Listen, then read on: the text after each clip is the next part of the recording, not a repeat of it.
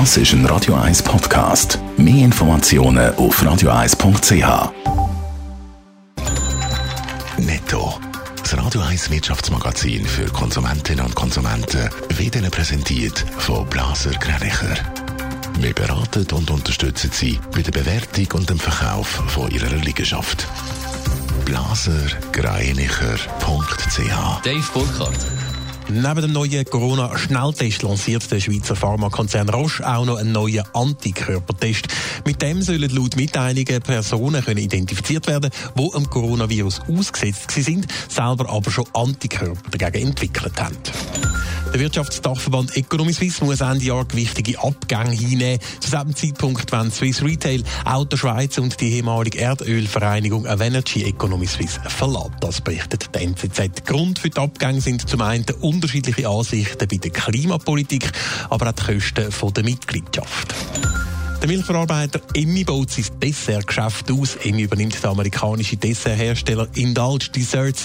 Das Unternehmen mit Sitz im Grossraum New York erwirtschaftet jedes Jahr einen Umsatz zwischen 80 und 90 Millionen US-Dollar.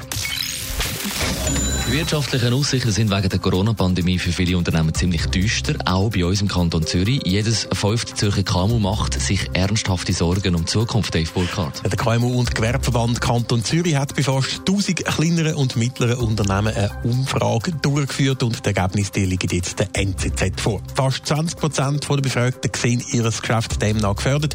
4 Prozent haben sogar angegeben, das Überleben sei nicht gesichert. Aktuell 30 Prozent glauben zwar an ein Überleben von ihrem Unternehmen, rechnen aber auch mit deutlichen Einbußen. Es gibt aber auch die andere Sicht in der Krise. Rund 45 Prozent rechnen mit geringen oder gar keine Auswirkungen und bei 3 Prozent läuft das Geschäft wegen der Pandemie sogar ein bisschen besser. Aber wenn sich eben die Corona-Pandemie für ein paar äh, Unternehmen, wenige Unternehmen positiv auswirkt, auf die Krise in einem Kanton Zürich deutlich Spuren auf dem Arbeitsmarkt hinterlassen. Das zeigt einmal der jüngste Wirtschaftsmonitor von der Zürcher Volkswirtschaftsdirektion. Alle Branchen im Kanton rechnen mit dem Beschäftigungsabbau in den nächsten drei Monaten. Ökonomen die rechnen, dass die Arbeitslosenquote im Kanton Zürich bis Ende Jahr auf 5,5 Prozent könnte steigen.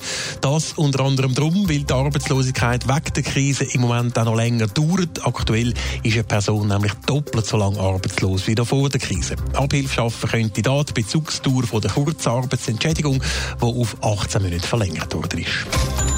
Netto. Das Radio 1 Wirtschaftsmagazin für Konsumentinnen und Konsumenten.